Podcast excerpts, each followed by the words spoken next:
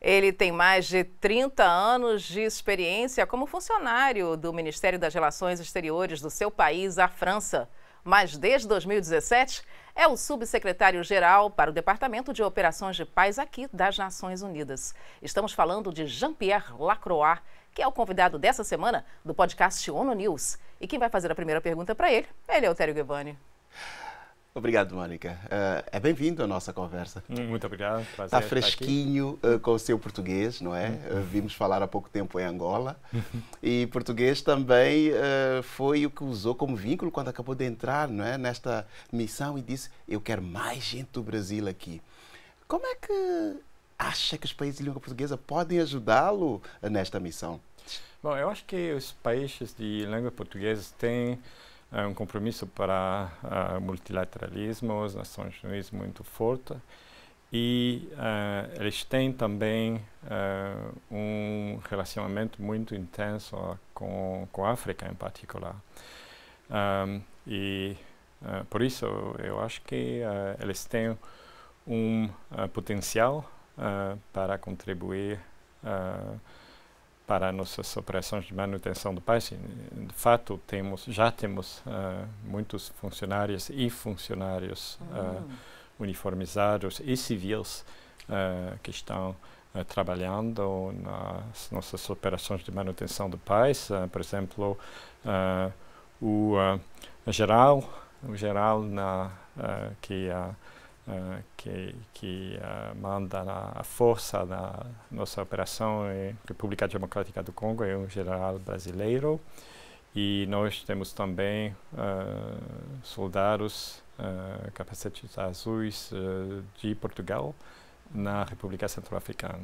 Então, é, já é uma contribuição muito importante, mas eu acho que tem, como já disse, eu acho que tem um potencial para desenvolver mais uh, essa contribuição. Interessante. Falou de uh, Brasil intervindo no Congo, onde Angola também está lá, dando apoio. Uhum. Um cenário um pouco complicado numa das maiores missões de paz. Para si, pessoalmente, qual é o desafio? Onde é que estas forças lusófonas podem se envolver mais? Bom, é verdade que uh, o cenário na República Democrática do Congo é uh, muito complexo, muito perigoso uh, hum. e com muita violência contra uh, as pessoas, contra os civis. Uh, e infelizmente isso inclui também violência de tipo sexual, violência sexual, não? Então, a, a, eu acho que a resposta é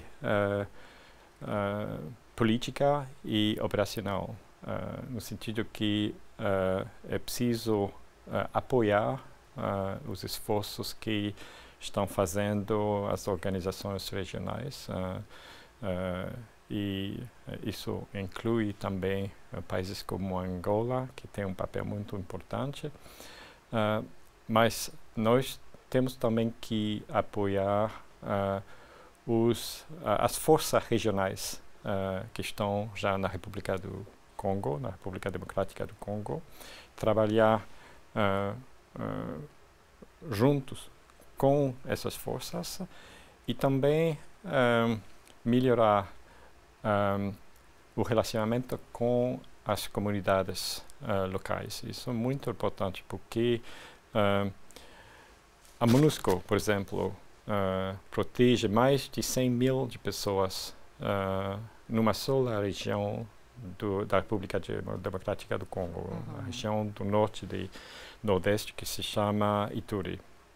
Bom, isso implica que uh, nós temos que ter uma relação de confiança com as comunidades e não somente usar a força para proteger essas pessoas, mas também ter esse tipo de relações que permitem uh,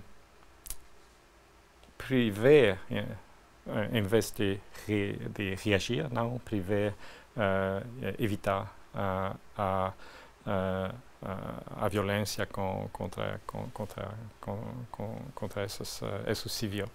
Então, é, é um contexto muito difícil, mas eu acho que isso mesmo uh, implica que nós temos que fazer mais esforços políticos quanto uh, no nível das, uh, da cooperação entre as várias forças que estão na República Democrática do Congo e certamente também com as autoridades congolesas. Subsecretário-Geral, o senhor falou agora sobre violência sexual, é, uma situação de extrema violência, uhum. não é? Grupos uhum. armados, etc. Mas eu queria saber a diferença que as mulheres fazem nesse contexto. E também que o senhor falasse um pouco dessa, dessa ultrapassagem que o senhor uhum. conseguiu, é, ainda que tímida, mas é, uhum. com relação uhum. ao avanço de mulheres nas forças de paz. E como atrair mais mulheres? Bom, eu acho que uh, é uh, muito importante para nós ter mais mulheres nas uh, nossas operações de manutenção de paz. Uh, e eu penso que uh, mais mulheres na manutenção de paz significa uma manutenção de paz mais eficaz. E uhum. isso a gente vê cada dia. porque, bom, tem várias razões. Eu acho que como nós fazemos parte das Nações Unidas né? e isso significa que nós temos que contribuir para as metas uh, das Nações Unidas uh, e promover o papel das mulheres em nossas atividades. Mas além disso, é muito claro que quando, quando a gente tem mais mulheres nas operações de paz, e, em, incluindo mais mulheres das, uh, nos componentes uh, uniformizados, uh, isso nos, nos permite estabelecer uma relação muito mais forte, uma relação de confiança com as comunidades, com uhum uh, com as mulheres, com as crianças, uh, abaladas uh, pelos conflitos, pela violência. Claro. E nos contextos como aquele da República Democrática do Congo é muito importante. Isso faz uma, uma diferença tremenda. Mas, ao mesmo tempo, é um ambiente muito dominado por homens, né? Então, como atrair mais mulheres nesses Bom, países? Eu acho que muitos países têm um eh, recursos, uh, não, não tem uh, muitas mulheres nas suas uhum. forças armadas, na uhum. polícia, então é também um problema de recursos, não? um, mas um, o que podemos fazer? Podemos pedir esses países que uh, uh, fazer mais uh, para que para que eles façam mais esforços para uhum. atrair mulheres uhum. nas, uh, nas Forças Armadas. Mas nós, nós uh, temos que trabalhar para fazer que o, o contexto o, o das operações de paz per, permita que as mulheres se sentem bem-vindas, como, como os homens. Uh, isso é um desafio, porque nós falamos muito, muito com, com, com, com nossas colegas mulheres uhum. uh, e um, eu tenho ouvido muitas vezes que um, era muito, é um trabalho muito interessante, uh, um, nível muito forte de motivação, mas o, as mulheres não se sentem sempre bem-vindas. Uh, uhum. nesses contextos. Isso, isso, tem que mudar. Isso tem que mudar. Ah, e o senhor é a pessoa certa para mudar, né? Porque já aumentou o número de mulheres nas tropas. O, o número de mulheres uh, aumentou muito. Uhum, uh, uhum. Na polícia, nas, no, com, nos componentes militares também. Mas, bom, temos que fazer mais, não?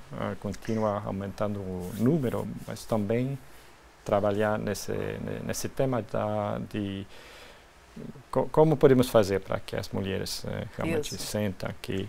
É um eh, exercício constante, né? É um hum. exercício constante. Exercício constante também parece ser a sua intimidade com a língua portuguesa. Eu queria que o senhor falasse um pouquinho como é que o senhor aprendeu português. Eu, uh, Bom, eu aprendi no Brasil, mas quando eu cheguei no Brasil, faz muito mais de 30 anos, eu falava em espanhol, que uh, facilita, não? Uh, e eles entendiam? Uh, em particular o Brasil, porque uhum. para os franceses é mais fácil perceber, entender uhum. o português do Brasil.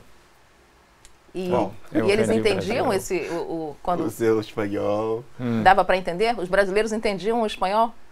Bom, eu eu fiz esforços não para aprender uh, português não é não, são são mas línguas hoje... diferentes mas parecidas e uh, como eu disse que, que uh, o jeito brasileiros -huh. faz que é mais fácil para na fase de, de, de, nas primeiras fases -huh. quando, quando a gente aprende, é mais fácil para nós. Uh, e o senhor contou que aprendeu com 20 e poucos anos como diplomata ainda é, novo no país. Foi isso que aconteceu? Eu já não me lembro mais. Como é que foi a história da, com a língua portuguesa? Aprendeu no Brasil ainda? No Brasil uhum. uh, e, depois, e depois é uma língua que uh, bom tem vários países que falam português, uhum, então uhum. é uma língua que se usa, não? Ah, então... Ajuda, né, Pois é. E quais são as palavras que aprendeu no Brasil, assim, logo a primeira, que se lembra, que lhe deixam memórias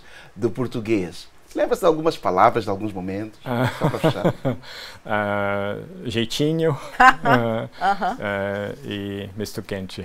Ah, misto quente. Era, deveria ser o seu sanduíche preferido. Comida da rua, não? que bom, que bom. Jean-Pierre Lacroix, que pena, né, Leotério, que a nossa entrevista está acabando com o subsecretário-geral do Departamento de Operações de Paz. Muito obrigada por ter vindo ao estúdio hoje. Muito obrigada. Obrigado a vocês. Obrigada.